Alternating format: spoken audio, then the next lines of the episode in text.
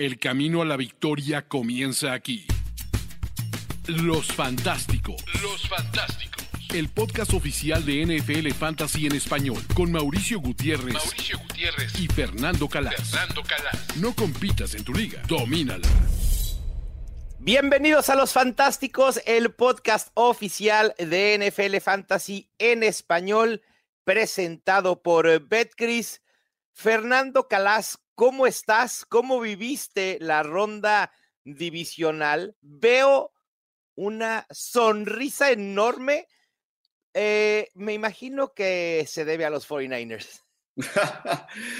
wow, tío, y yo estuve muy cerca, pero muy cerca de ir a Filadelfia, tío, y por problemas de familia, de no poder, sabes, compaginar, o sea, no, no tener familia aquí, no poder, no, con quién dejar los niños, mi mujer tiene un congreso esta semana, coincidió todo fatal porque yo no voy a ir a la Super Bowl por el Mundial de Clubes, ¿no? Sí, que, que lo pusieron en la misma data. Vi ya misma en Twitter. fecha. O sea, la, fi- la FIFA no, no le bastó con poner el mundial en emparejado con NFL, sino que también el mundial de clubes emparejado con el Super Bowl. Es terrible, eso? Terrible. es no pude, porque no, no, y además, porque no pude ir a ver los San Francisco 49ers en Ciudad de México, que Sí, habíamos exacto. quedado que yo iba, Sí, y ahora sí. no puedo ir a la Super Bowl en Arizona, y no pude ir al, partido divisional en, en Filadelfia por, por eso, entonces, por el fútbol. Entonces, al final, o sea, es una pena, pero bueno, o sea, yo creo que es un- va a ser un partido muy difícil de que San Francisco gane, pero creo que va a ser un partido muy importante porque San Francisco ha llegado a seis de las últimas 12 finales de conferencia. Increíble. Una cosa que no debería de pasar en la NFL, que es una liga donde, o sea, se- todo se hace para que haya un equilibrio. Sobre todo, ¿sabes qué, Fer? ¿Qué, qué es lo más loco? Perdón que te interrumpa. Ajá. Que San Francisco lo ha hecho sin un coreback franquicia. Eso es lo que te iba a completar. ¿Qué falta a San Francisco para ganar un Super Bowl durante todo este? ¿Qué faltó a San Francisco hasta ahora para ganar un Super Bowl? Yo creo que le faltó un quarterback. Y ahora, la semana pasada, Brock Purdy, o sea, mucha gente, ah, no jugó, jugó mal, Brock Purdy. Yo creo que no haya jugado mal. Yo creo que ha Es su eh, nivel, ¿no? o sea, eh, ha jugado mejor que su rival, eso desde luego, ¿no? desde luego jugó mejor que el rival, pero protegió muy bien el balón, hizo todo lo que hacía falta, pero yo creo que le falta todavía, y yo creo que este partido va a ser muy importante, porque San Francisco no va a ganar contra los Eagles eh, sin que su quarterback les ayude a ganar el partido. Estoy Y yo creo que este es un partido donde San Francisco no jugó, no, no, no, no subió a la tercera del draft para draftear a Trey Lance para tener a un game manager. Lo han subido porque, porque Kyle Shanahan sabe que necesita un quarterback que cambie un partido, que pueda ganar un partido con sus brazos.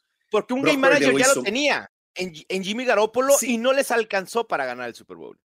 Sí, pero hay una gran diferencia entre Jimmy Garoppolo y Brock Purdy hasta ahora. Sí, por supuesto. que Shanahan, por primera vez en San Francisco, Shanahan confía en un quarterback. Shanahan tiene un quarterback que lee el juego como Kyle Shanahan lee el juego. No, Ujú. antes eh, eh, Jimmy Garoppolo, o sea, eh, Ka- Kyle Shanahan hablaba en español con Jimmy Garoppolo y Jimmy Garoppolo le contestaba en francés. Era un poco así, él no leía el juego como, Sí. entonces, y nunca ha tenido en San Francisco, es la primera vez desde Matt Ryan que Shanahan puede cantar jugadas como le da la gana. Sí, de acuerdo. Y es un Y- y quarterback se que nota, lee ¿eh? el juego. Y se Sí, nota. se nota. Y Es también otra tiene, historia. y también tiene Ujú. que ver no solo Brock Purdy, sino también Christian McCaffrey. ¿eh? Creo que es un Mucho. elemento también bien importante en Claro. esta ofensiva ya. Y este fin de semana yo creo que le va, eh, si, eh, si San Francisco gana con, con, con Brock Purdy, Brock Purdy este fin de semana es el primer partido donde él tiene que demostrar a San Francisco que él merece ser el quarterback franquicia de, esta, de este Es la, de este prueba, es la prueba final para, para, para consolidarse como tal en 2023, sin duda alguna. Yo creo que en, en Filadelfia, contra este equipazo de los Eagles, 49ers solo gana si Brock Purdy da un paso más allá. Sí, yo Y también. va a creo. ser muy interesante este fin de semana porque es eso. Yo creo que es la prueba de fuego de, de, de Brock Purdy.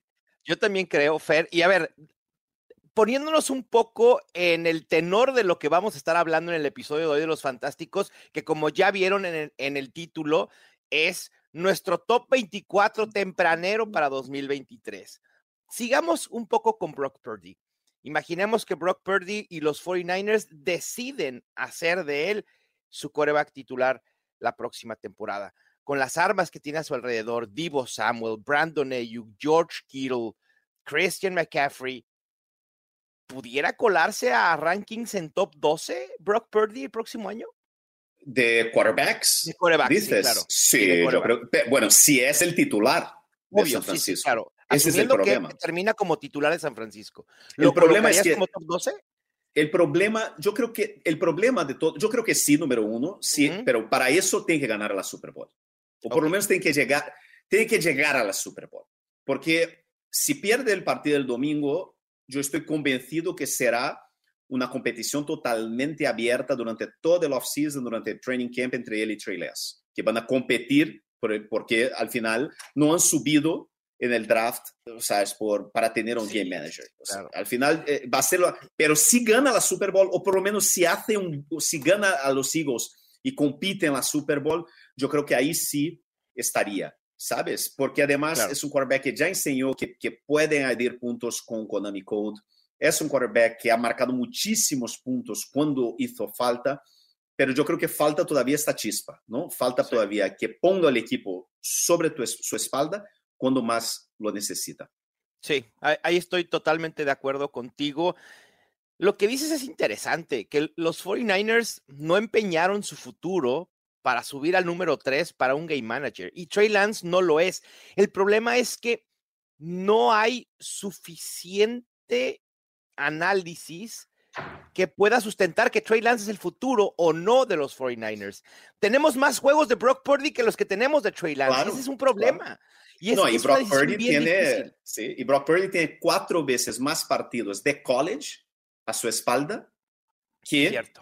eh, Trey Lance. Sí, claro. Trey Lance tiene toda la razón, o sea, sí. cuatro veces menos partidos de college además, porque Brock Purdy ha jugado en partidos muy gordos, en una, com- una, una- una división muy buena en el college football, ¿no? Entonces, al final, son solo siete partidos ha jugado eh, Purdy. A lo mejor estamos, o sea, yo- Dios sabe lo que puede ser él siendo titular o considerado titular desde el principio del offseason, entrenando con los titulares, trabajando todo lo que tiene que trabajar para desarrollarse.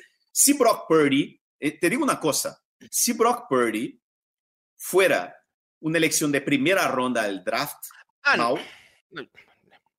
No, bueno, ya ahora estaríamos hablando de Claro, él claro. como si fuera el nuevo Patrick Mahomes. Es más, eh, eh, no, le- no pongas primera. Creo que una tercera ronda, ¿no? Al estilo de Russell Wilson, hoy estaríamos hablando que quizá la diferencia entre lo que se empeñó con Trey Lance y Brock Purdy no es tanta, ¿no? Que, que no nos costaría trabajo decir, olvidemos a Trey Lance y vámonos con Brock Purdy para el futuro. Sí. Sí, eso es cierto. Y Fer, también siguiendo, esto ya es el show de Brock Purdy. Ya, invítenlo, por favor, producción. Inviten a Brock Purdy a hablar a los fantásticos. Eh, se dio a conocer los premios que se darán en NFL Honors y uno de los de las cuestiones que más generó controversia en redes sociales fue justo el premio de novato del año donde Brock Purdy hace tercia junto a Kenneth Walker y a Garrett Wilson tres opciones fantasy que fueron bastante, bastante buenas, solventes quizá. Brock Purdy eh, eh, desde que se hace titular, Garrett Wilson por momentos, una vez que los Jets deciden eh, dejar en la banca a Zach Wilson. Y Kenneth Walker, que a partir de la lesión de, de Rashad Penny se convirtió en un arma importantísima para la ofensiva de los Seahawks. ¿Quién merecería, desde tu visión, este premio de novato del año? quizás sin, sin, sin, emplear tanto el tema de fantasy, sino propiamente por lo que hicieron estos jugadores en su primer año en la NFL. Yo te digo sin, sin clubismo, ¿no? Como decimos en portugués, clubismo, ¿no? porque uh -huh. o sea, yo soy de San Francisco, pero yo creo que cuando tú cuando tienes un año donde no hay un rookie extraordinario, porque no hubo, no sí. hubo un rookie que tú dices, un, no hubo un Jonathan Taylor, no, o sea, hubo un gran rookie espectacular, ¿no? Entonces, la primera cosa que tenemos que decir, entonces, no hay unanimidad, no hay, incluso si no, si no hubiera surgido Brock Purdy, incluso Gareth Wilson y Kenneth Walker, tú dices, bueno, y se, tuvieron buena, buenos años, pero tampoco fueron extraordinarios. Yo hubiera Yo incluido que, a Cristo Lave ahí, en esa tercera. Sí. Por, ahí ya otro, otro ejemplo más de que no estamos hablando de una clase que ha sido de verdad extraordinaria.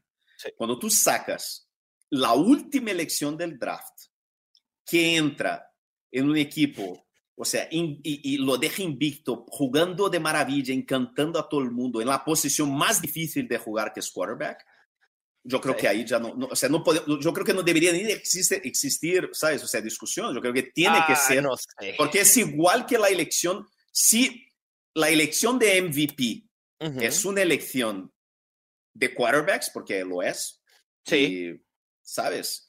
Es así. Entonces, cuando tú tienes un rookie, última elección del draft, entrando en la posición de quarterback y haciendo lo que Brock Purdy hizo, con todo respeto a Kenneth Walker, pero no. Yo no estoy tan seguro de que el premio deba ir para Brock Purdy, Fer, sinceramente. Eh, sabemos que el, el esquema ofensivo de Kyle Shanahan es muy amigable para quienes participan en él. A ver, no quiero demeritar la historia de Brock Purdy. Lo que ha hecho es realmente histórico, inimaginable y, y pasará a los libros de la NFL como una de las historias más inverosímiles que hemos visto, independientemente de lo que suceda el domingo. Sin embargo, jugar seis, siete juegos solamente y que eso te baste. Sí, yo sé que eh, eh, el outcome es llevaste a tu equipo a playoffs. E- El equipo estaba calificado a playoffs antes de lo de Brock Purdy. Estaba prácticamente calificado a playoffs. Eh, avanzar ya hasta, la- hasta el juego de campeonato, obviamente tiene mucha valía. Sin embargo, para mí creo que Kenneth Walker tiene una temporada mucho más estable y pudiera tener eh, méritos para, para ser el novato del año. También Chris Olave, Chris Olave que haya quedado fuera me parece eh, injusto, totalmente. ¿eh? Y lo de pero- Garrett Wilson también fue muy bueno, pero Chris Olave en métricas tuvo temporada muy, muy buena y jugó con tres corebacks diferentes. Yo creo que es muy fácil decir que el sistema de Kyle Shanahan es amigable a otro, a cualquier quarterback. Y si volvemos a ver lo que hacía, ¿sabes? Lo, cómo fue, cómo, cómo tuvo problemas Trey Lance al principio de la Sí, temporada, cómo sí, tuvo sí. problemas durante todo este tiempo, Bueno, eh, ¿sabes? O sea, eh, Jimmy Garoppolo, como tuvo problemas Brian Claro. Hoyer en su momento, o Nick Mullins, ninguno de ellos en el ataque de Shanahan ha, ha- tenido tan, o sea, ha jugado mejor que Brock Purdy. eso es cierto. Eh, Eso Ninguno. es cierto. tienes Y otra la cosa, eh, si hablando de sistemas amigables, no sé qué, o sea, la posición, ¿cuál es la posición más fácil, entre aspas, de, de- entre comillas, de hacer la transición a la NFL? De todas las posiciones, es running back. Running ¿no? back, sí, claro. Es la posición más sustituible de toda Claro. la NFL. Sí, ¿Y cuál es la razón. posición más insustituible de La la, de. NFL? La de coreback. Ahí está. Entonces, Ponte los guantes, Fernando Calas. Pero me estás convenciendo, ¿eh? Me has dado unos, unos, unos buenos golpes. La verdad es que ti- tienes razón, ¿no? Eh, eh, se ve. hecho de menos, no me lo creo que no vamos a beber una cerveza allí, una No me lo creo. yo ya, yo tío, ya estaba, no- yo ya estaba investigando, además de estar planeando, obviamente, el, el- nuestro episodio de los Fantásticos de Super Bowl, yo ya estaba buscando las cervezas artesanales en Phoenix, Fernando Calas. Pero bueno, Ah, ni hablar. pena, Tendrá que ser pena. tendrá que ser Es- en otra ocasión. Y bueno, cerramos con el tema Brock Purdy con que si es titular en San Francisco, debe ser considerado como un quarterback top 2 en fantasy para 2023. Y hablando de rankings, nunca es temprano para comenzar con nuestros rankings y hoy les vamos a compartir nuestro top 24 tempranero para el 2023. Vámonos, si quieres podemos ir de 6 en 6, ¿no? En los rankings, los discutimos, los hablamos y pasamos al siguiente grupo. Así que vámonos con la posición del 1 al 6 en rankings 2023. ¿Quieres empezar, Fer, o me aviento los míos? No, tú que eres el especialista. Y yo, no, o no, sea, no, no, ahora, ahora resulta tuyo, que tú tú lo no. sabes y ahí yo lo critico. Venga. Muy bien. Bueno, mi 101 es. eh, Bueno, no estoy seguro porque luego se lesiona mucho Fer. Eh, suele lesionarse y luego, pues ya sabes que eso es mucho riesgo. Y luego, pues podrá tener un bajón porque tiene ahí un tal Elijah Mitchell. Por supuesto que es Christian McCaffrey 101, punto. No hay dudas. No, no pongan a nadie más. Bueno, no sé si Sí. el 102 pudiera ser. Me voy a arriesgar a poner el 102 Fer a un wide receiver. Justin Jefferson es mi número dos. En el 3 tengo a Austin Eckler. En el 4 tengo a Jamar Chase. Y en el 5 tengo a Cooper Cup. Y en el 6 quiero poner a Saquon Barkley. Sin embargo, el tema de que es agente libre probablemente vaya a cambiar su ranking conforme avance el offseason. Vamos a ver qué sucede con, eh, con Saquon Barkley. ¿Cómo ves el, el del 1 al 6?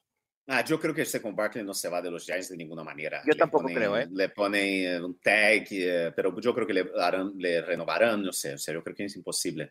Uh -huh. Yo tengo, yo te voy a ser, yo a yo voy a ser muy sincero. Yo tengo una duda muy, muy grande en el número 2, muy grande. Justin y dudo Jefferson? mucho, dudo mucho entre Justin Jefferson y Saquon Barkley.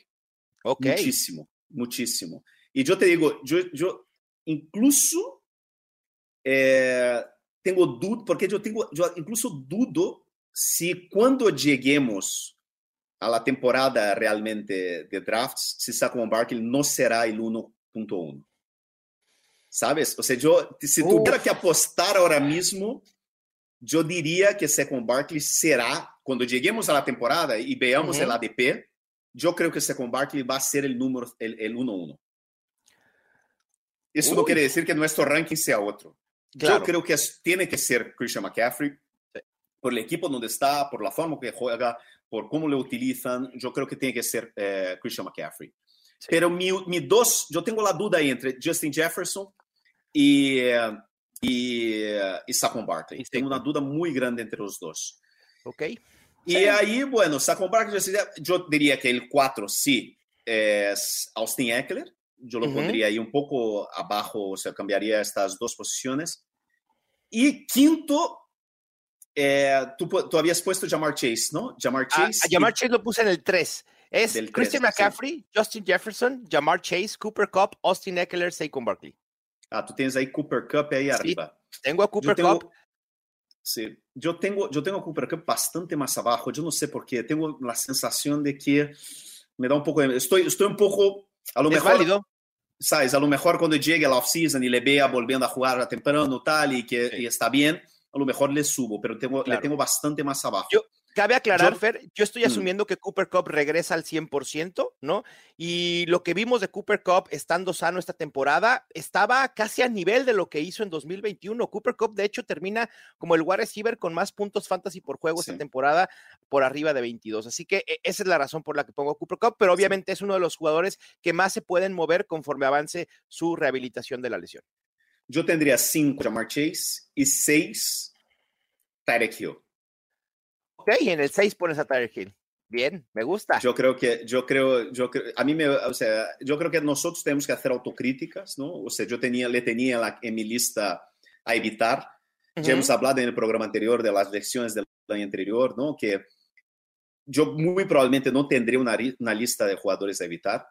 Evitaré a los jugadores que vienen lesionados en la off-season, no jugadores por problemas de lesión históricas, pero jugadores como, yo digo, o sea, a ver cómo estará Cooper Cup recuperándose, ¿no? Como que- Porque ese es un caso como Chris Godwin, muy probablemente tendré poco Cooper Cup. Eh, pero yo creo que Tyreek Hill hay que asumir que su talento es extraordinario, extraordinario, y que hay que ponerle, hay que darle el valor que merece. De acuerdo, de acuerdo. A mí, a mí lo, lo- mi tema con Tyreek Hill, es habrá que ver qué sucede con Tua Tonga Bailoa, ¿no? Y este, todo este tema de, de las conmociones tan recurrentes. Ojalá todo esté bien y que podamos ver a Tua Tonga Bailoa en el terreno de juego y siendo el coreback titular de Miami, pero sí es un tema que hay que considerar eventualmente. De hecho, yo tengo a Tyreek Hill en mi número 7 y nos vamos, si quieres, a este grupo del 7 al 12, donde yo tengo a Tyreek Hill, Davante Adams, Stephon Diggs, CeeDee Lamb, Travis Kelsey y ya la gente ha de estar diciendo, bueno, ¿y los running backs para cuándo? Bueno, aquí viene otro running back. Tengo a Breeze Hall de los Jets, insisto, también asumiendo que pueda regresar al 100% y que esté listo para training camps. Wow, eso es bastante, Sí. es muy, eh, madre mía. Tengo a Hall por encima de Jonathan Taylor, ¿eh? En estos momentos. Wow, yo no lo tengo ni mi 24, tío. ¿A Brice Hall? Uh Ya, ni, porque Nathaniel Hackett acaba de ser nombrado como coordinador ofensivo de los Jets. ¿Qué están haciendo los Jets? Dios. Uf. Mira, yo tengo el 7 a Travis Kelsey. Ok, me, me, imaginaba que lo tendrías sí, me imaginaba. Incluso dudé ahí entre, entre, entre, tenía una duda ahí entre Chase Hill y Kelsey. ¿eh? Podría, estos tres también, como ahí arriba, son intercambiables, ¿no? Son tres jugadores que yo tengo más o menos en el mismo tie. Como sabes, a mí, eh, porque como yo no hago rankings, o sea, yo lo que hago son tires, ¿no? Son eh, grupos de jugadores que yo creo que están más o menos al mismo nivel. ¿no? Entonces, en este tire, ahí, o sea, tengo, junto con Jamar Chase y Tarek Hill, tengo eh, a Travis Kelsey, que sería lo séptimo, ¿no? Y después yo tengo otro grupo que son de tres wide receivers, que son Stephon Diggs, AJ Brown y CD Lamb. Uy, ese nombre me gustó. AJ Brown colándose al top 12. ¿Lo tienes por encima de Devante Adams, Fer? Sí. ¿Lo, tienes por encima de CD Lamb? Tengo en el mismo grupo, eh, yo ahora mismo lo tenía, era séptimo Travis Kelsey. Sí, tengo Diggs, Brown y Lamb, sí. Mm, me agrada, ¿eh? o sea, Lamb es mi décimo, ¿no? Jugador. Así es. ¿Y tú dónde llegaste? ¿Hasta dónde llegaste? Al 12, ¿no? Yo al 12, con, con Brice Hall cerré. Eh, mi, mi, top 7 a 12 son Tyrek Hill, Devante Adams, Stephon Diggs, CeeDee Lamb, Travis Kelsey y Brice Hall.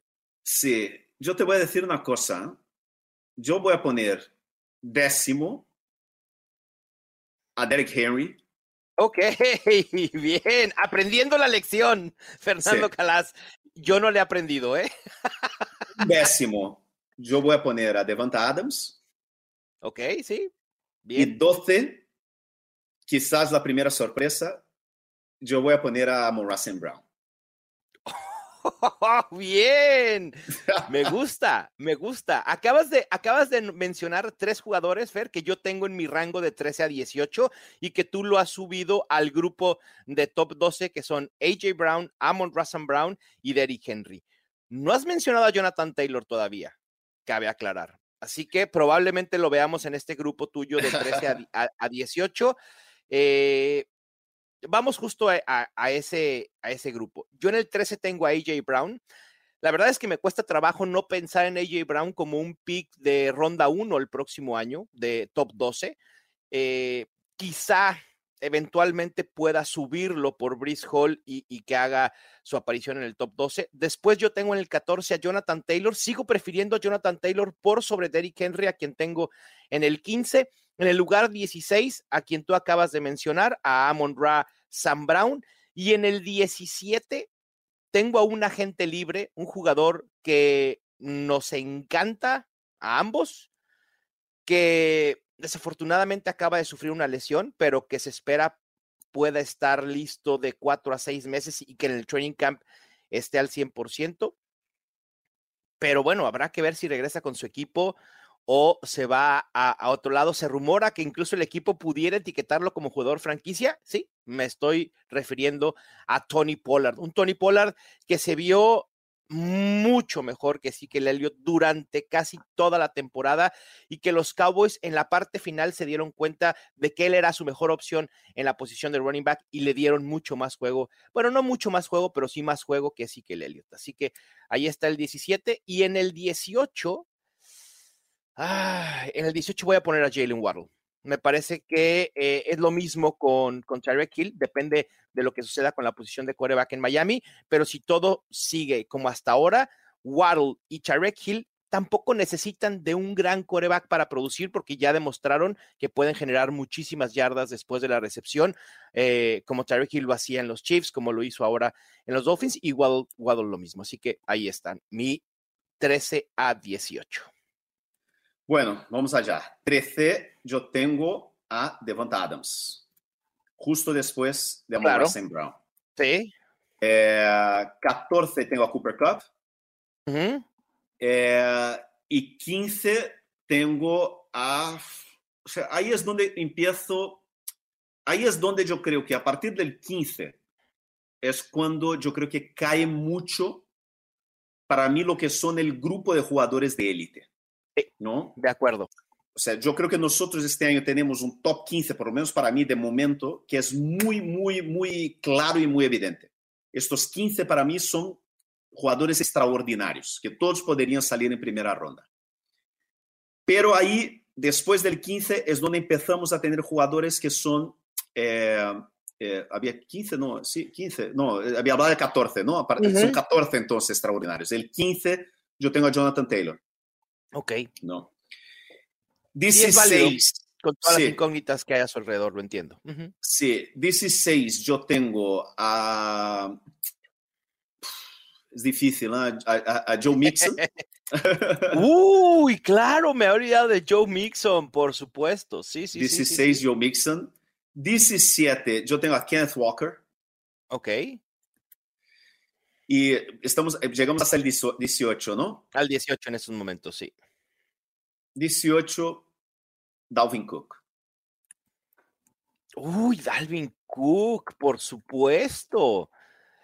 ¿No, ¿no crees que viene un bajón importante para, para Dalvin Cook? Eh, tomando en cuenta, Fer, que los Vikings tienen a Justin Jefferson, agregaron a TJ Hawkinson y se volvieron un equipo mucho más pasador por momentos. Quizá Kirk Cousins no sea un coreback élite y obviamente no lo quiero comparar a lo que sucedió justo con, con los Bengals y ese es otro de los temas que me preocupa para Joe Mixon eh, en la temporada, que quizás sea muy dependiente del game script porque los Bengals son hoy por hoy el equipo que más pasa en la NFL y eso le ha afectado un poco a Joe Mixon, aunque obviamente la semana pasada vimos que, que pudo producir y que tuvo bastante volumen y creo que Joe Mixon va a ser clave también en este juego de campeonato para los eh, Bengals, pero ¿no te preocupa entonces eh, en lo absoluto Dalvin Cook? Pues claro que me preocupa mucho. Dice, por eso lo tengo fuera del top 12.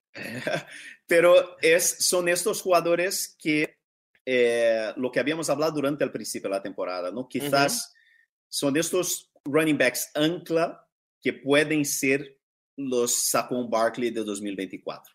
Sí, de acuerdo. ¿Sabes? Esto running back ancla que vamos a decir que has drafteado en primera ronda a Justin Jefferson, a AJ Brown, a Stephon Diggs, CeeDee Lamb, Tyreek Hill o Justin, ¿sabes? Uno de estos o Travis Kelsey. Uh -huh. Y no quieres preocuparte por running backs hasta mucho después y no quieres hacer un reach por, yo qué sé, por Waddle, Metcalf, T. Higgins, por ejemplo. Sí, sí, y bueno, y vas por eh, jugadores muy fiables como Joe Mixon, como Kenneth Walker, como Dalvin Cook, o quizás que viene ahora en mis próximas elecciones eh, Nick Chubb o, o, Josh Jacobs incluso, ¿sabes? Uh -huh. ¿Dónde ponemos a Josh Jacobs en esta ah, historia?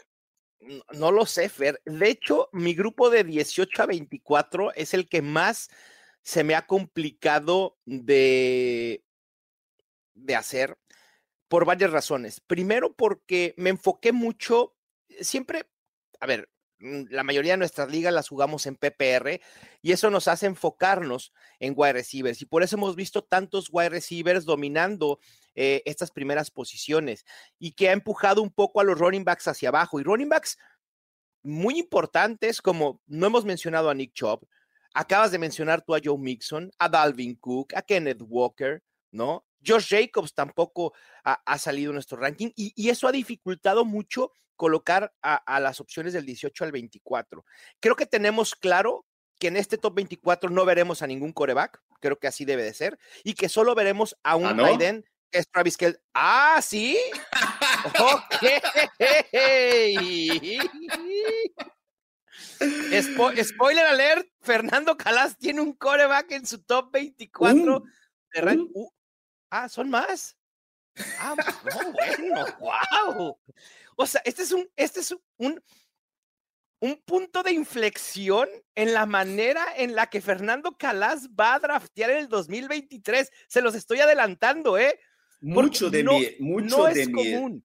sí, mucho de mi, de mi ranking está basado en el programa que tuvimos anterior. Entonces, si tú Ya. nos estás escuchando ahora mismo y no ha escuchado el programa de, de las lecciones que aprendimos de 2022, por favor que, o sea, vuelvas al programa anterior, escuche el, el, programa de las lecciones, donde hablamos de estrategias, donde hablamos de, de, de la importancia que los quarterbacks de élite o sea, tienen en el fantasy.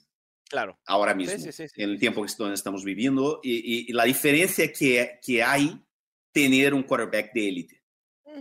en los juegos de hoy. Entonces, consígalo en tercera ronda, no en segunda.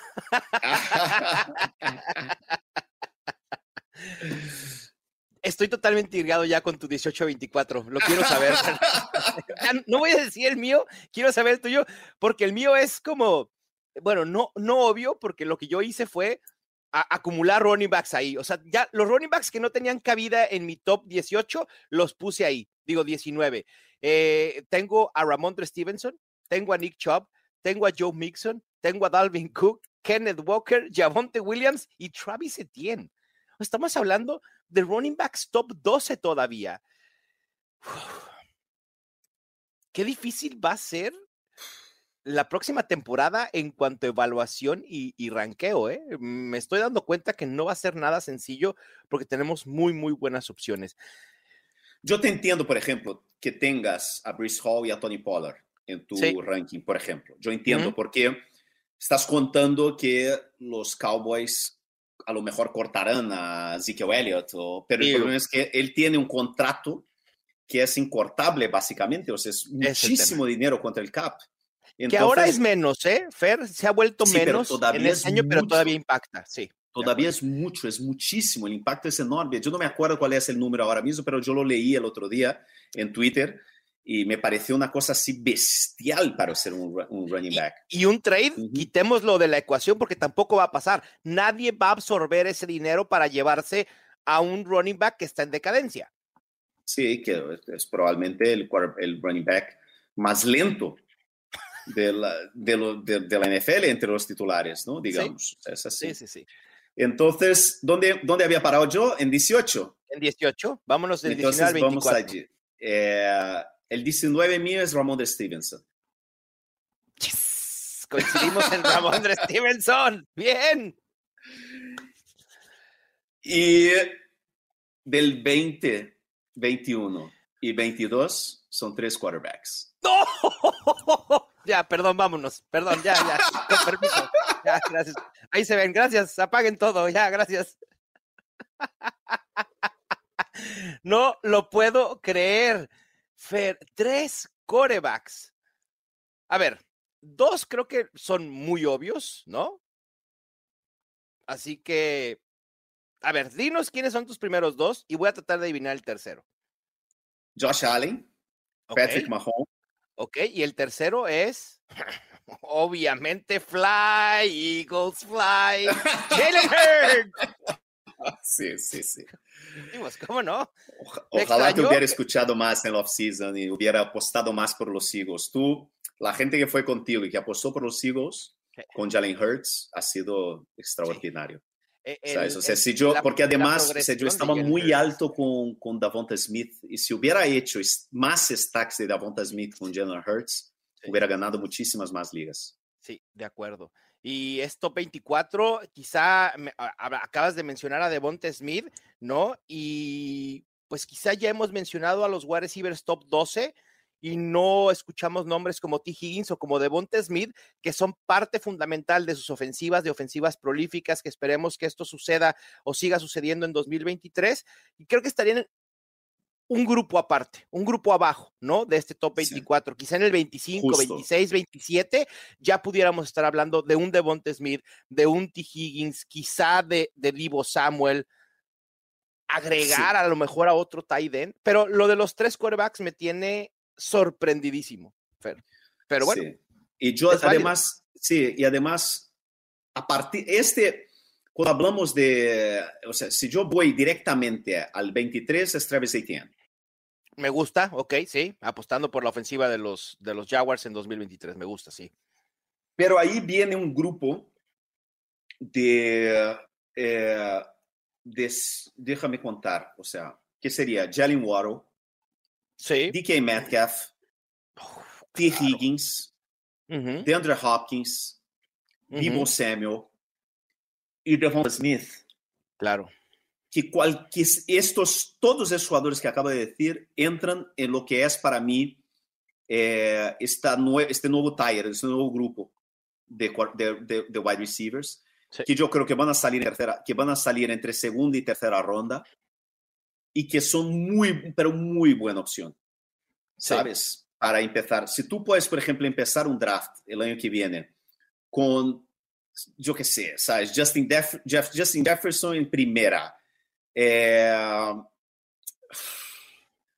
¿Sabes? Eh, Amon Russell Brown en segunda. Uh -huh. eh, y en tercera. Es que uno es... de estos jugadores, y uno de esos jugadores, es y volver el... a cuarta ronda, ¿sabes? Con Josh Jacobs, uh -huh. Patrick Mahomes y Jalen Hurts. Sí. Yo creo que, yo creo que este para mí sería el comienzo ideal eh, de cualquier draft. ¿Dónde crees que el ADP de Jalen Hurts se vaya a establecer cuando estemos teniendo la mayoría de drafts? ¿Tercera ronda? ¿Cuarta ronda, como sucedió este año con los quarterbacks en general? Porque el único no, que los sí quarterbacks están cayendo. Sí, sí, pero es... estamos cayendo más a quinta, ¿no? O sea, Exacto. Era, era, entre fin de cuarta, principios de quinta. A principios sí. de cuarta, final de tercera, era Josh, Josh, Allen, Josh Allen. Por eso yo creo que este año los esos tres quarterbacks van a salir entre tercera y cuarta ronda no. en este turn. Final de tercera, principio de cuarta. De cuarta. Sí. Por eso yo creo que es muy buena. Este año va a ser muy. A mí, me, yo creo que los mejores drafts, que me, los drafts que más me van a gustar son los drafts de final de primera ronda. Sí. A mí, a mí me gustan mucho las esquinas, normalmente. Este año, eh, bueno, 2022, no estaba tan renuente a estar en medio porque creo que se podía ah, hacer una estrategia interesante y, y, construir tu roster de buena manera, pero creo que sí estar en las esquinas, preferentemente en la parte final de la segunda, de la primera ronda y luego comenzar la segunda, creo que te puede dar una ventaja interesante. En 2021 pudiste haberte llevado a Austin Eckler y a Joe Mixon, a Austin Eckler y a Jonathan Taylor, ¿no? Creo que este año sí vamos a ver una modificación interesante en la manera en la que drafteamos, ¿no? Con muchos wide receivers en primera ronda, con Travis Kelsey yéndose en primera ronda, con corebacks yéndose más temprano de lo que los vimos irse en 2021, por lo que mencionas, por esta eh, bonanza fantasy que hemos visto en la posición de coreback entre los tres o cuatro mejores, ¿no? Y, y ese sentimiento de, de quedarte un paso detrás de quienes ya fueron por Pat Mahomes o por Josh Allen y decir, no, no me quiero arriesgar a tener a Lamar, a tener a Kyler, a conformarme con un Matthew Stafford, ¿no? Exactamente. Yo creo que vamos a empezar a tratar los quarterbacks como tratamos los tight ends. O pillas, o pillas a la élite o te olvidas de ellos. Sí, sí, sí. Yo creo que va a ser muy a mal negocio, o en todo, porque yo creo que van a tener muchos quarterbacks que van a decepcionar mucho en rondas medias. Claro que habrá alguno, pero es, es va a ser imposible. ¿Sabes qué pasa, Fer? Cada año siempre hay un coreback que cae. Siempre hay uno, ¿no? Y el próximo año creo que puede ser Justin, eh, Justin Herbert el, sentimiento de decepción que deja Justin Herbert este año por donde fue drafteado y por lo que sucedió con él a lo largo de la temporada puede hacer que su ADP baje considerablemente. Y si yo me espero, y ya me perdí la oportunidad de ir por Jalen Hurts, Joe Burrow, eh, Josh Allen, Pat Mahomes, un Justin Herbert en ronda 6 o 7 no me parece un mal negocio, ¿eh? Yo creo que va a caer mucho más que eso. Mucho Uf, más. No, yo creo que, y yo te digo una Vaya, cosa. Váyanme poniéndome en el club de fans de Justin Herbert y, en y mis otra cosa, el próximo año. Lamar y Kyler van a, ca van a caer también igual. Eso, esos va, pueden ser gangas, Fer. O sea, al final de cuentas pueden ser unas gangas. A ver, ¿crees que Lamar Jackson vaya a salir de los Ravens? Yo no mm. lo creo. Digo, no lo sabemos. Yo no lo veo, pero puede Difícil. suceder. Kyler Murray debería de verse beneficiado de la salida de Cliff Kingsbury. Vamos a ver qué sucede también con DeAndre Hopkins, porque se rumora que los Cardinals están, eh, pudieran estar abiertos a, hacer un trade y deshacerse de DeAndre Hopkins, lo que dejaría a Kyler Murray pues con Marquise Brown y eh, Zach Ertz y Rondell Moore, que no es, no es un no es una mala ofensiva, pero obviamente no, no hay un DeAndre Hopkins, no, o no habría un DeAndre Hopkins ahí. Es, eh, está bien interesante porque además también, Fer, ahorita no hemos dicho ningún nombre en este top 24 de wide receivers de segundo año, que normalmente son wide receivers que decimos, uy, hay que tener en la mira esos wide receivers de segundo año que pueden dar un brinco interesante. No mencionamos a Chris Olave, no mencionamos a Garrett Wilson, no mencionamos a Christian Watson, a Drake London. Quizá ellos deberán estar en el rango de top 30, top 35 global en rankings, pero también son, son opciones bien importantes. Eh, lo mismo veteranos como Mike Evans. ¿Dónde dejamos a Alvin Camara? Nos hemos olvidado por completo de Alvin Camara, pero con justificación, porque hemos visto lo que los Saints han hecho con Alvin Camara en la última parte de la temporada, donde la utilización era nefasta. Una pregunta, ¿quién es tu Tyrant 2? O sea, ¿por, qué hacer, preguntas difíciles?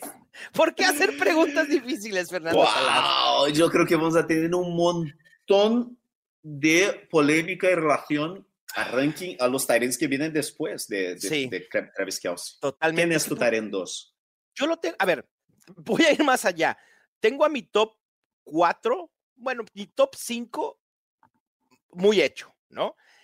el, acomodo del 2 al 5 todavía no lo tengo muy claro. Y esos cinco son, obviamente, Travis Kelsey, Mark Andrews, George Kittle, Kyle Pitts y TJ Hawkinson.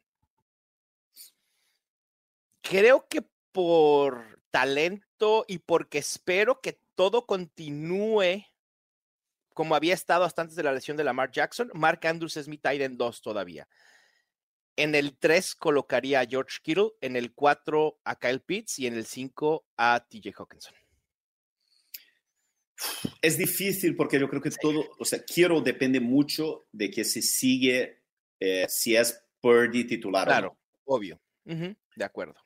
Eh, entonces, si, si, si, es Purdy titular, yo tendría Kittle número 2.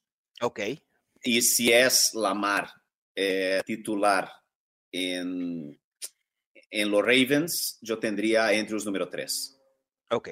Y número 4 yo tendría a TJ Hawkinson. Oh, y en el 5, dime, que sí, por favor. Dime que en el 5 sí, Fer, por favor. Dímelo, te lo pido. Por nuestra amistad. No. No, ya, otra vez. Ah, nos vemos ya.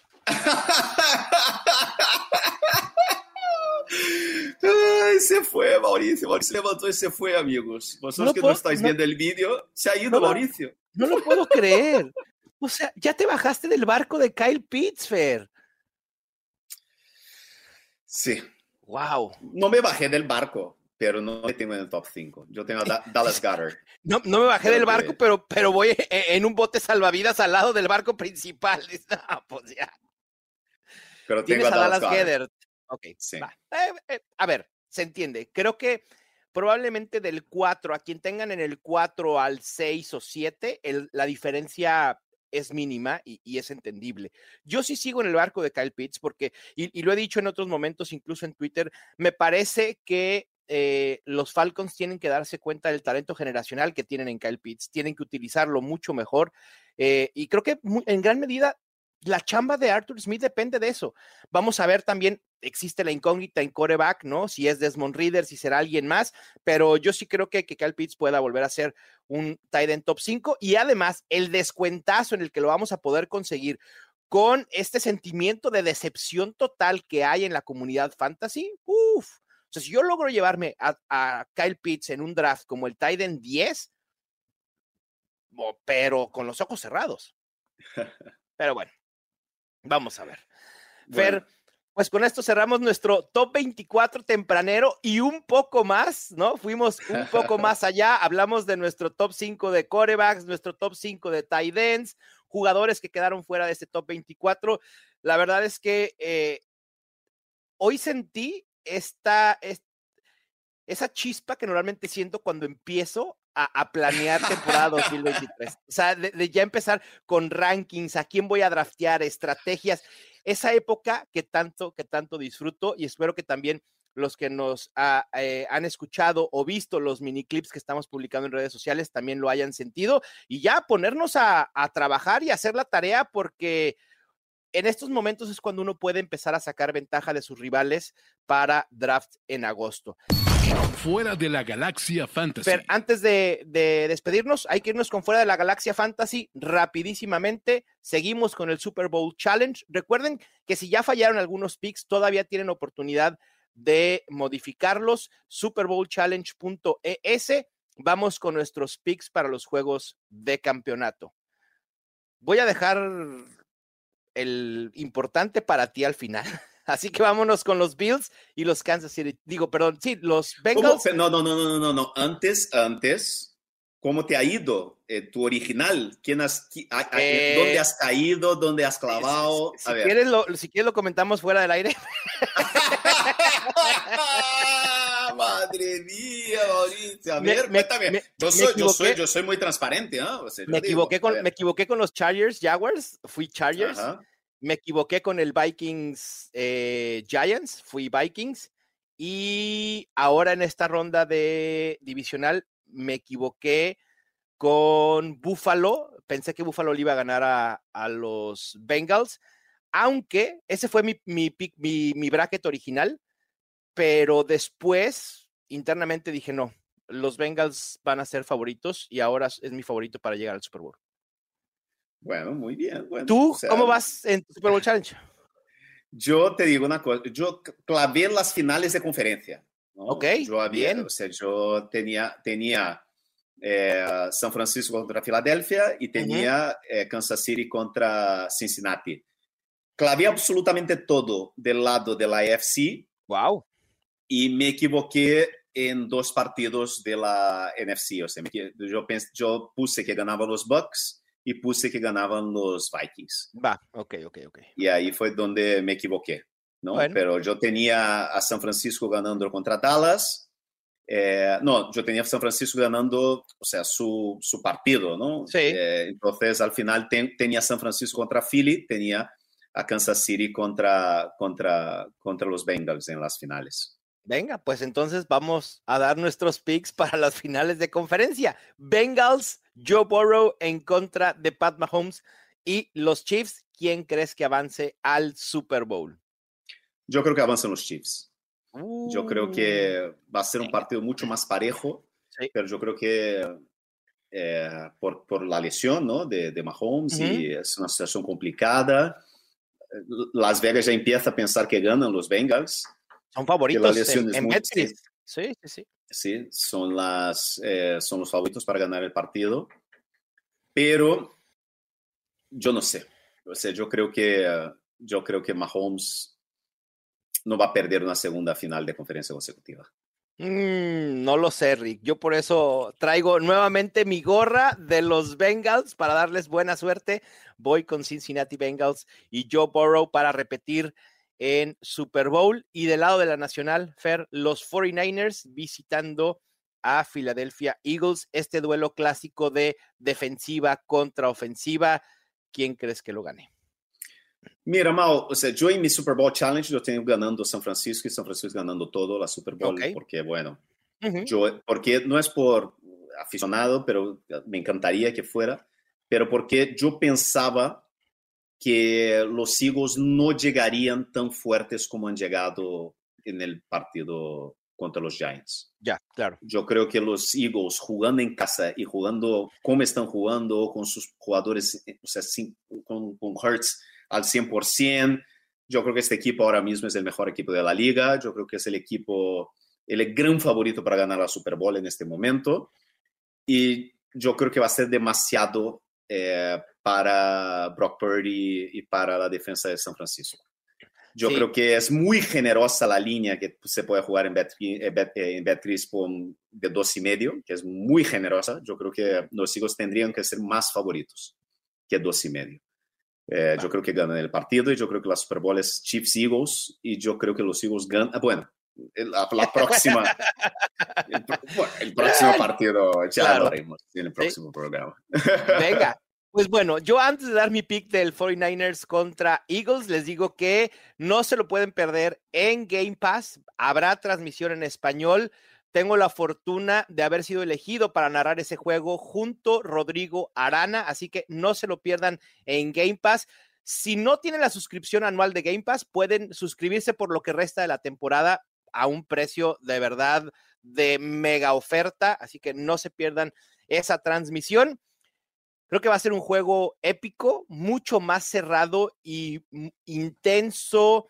Quizá no veamos estos juegos de, de Eagles de 42, 37 y esas locuras de, de, marcadores. Creo que va a ser un juego mucho más cerrado, un 27-20, un 27-23, quizá incluso más abajo, pero también tengo a Philadelphia Eagles avanzando al Super Bowl. Como lo decíamos al inicio del programa, Brock Purdy debe ser la clave para San Francisco y yo no estoy seguro que esté completamente listo para este escenario, sobre todo enfrentando de visita a un equipo tan completo como el de Nick Sirianni. Así que para mí el Super Bowl son Bengals contra Eagles en Arizona el 12 de febrero.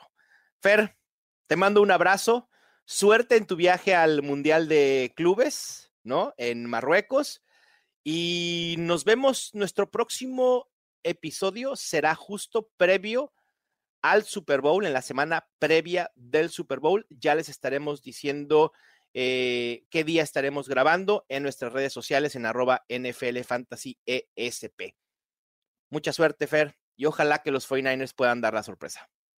Nada, un abrazo muy fuerte, cuídate, chao, chao. Venga, pues muchísimas gracias por escucharnos. Esto fue Los Fantásticos, el podcast oficial de NFL Fantasy en español, presentado por Betcris. Ya tienes todo lo que necesitas para dominar tu liga.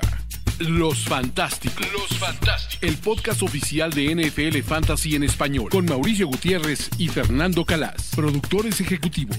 Luis Obregón y Gerardo Chapa. Producción y voz en off. Antonio Semper. Una producción de primero y diez para NFL.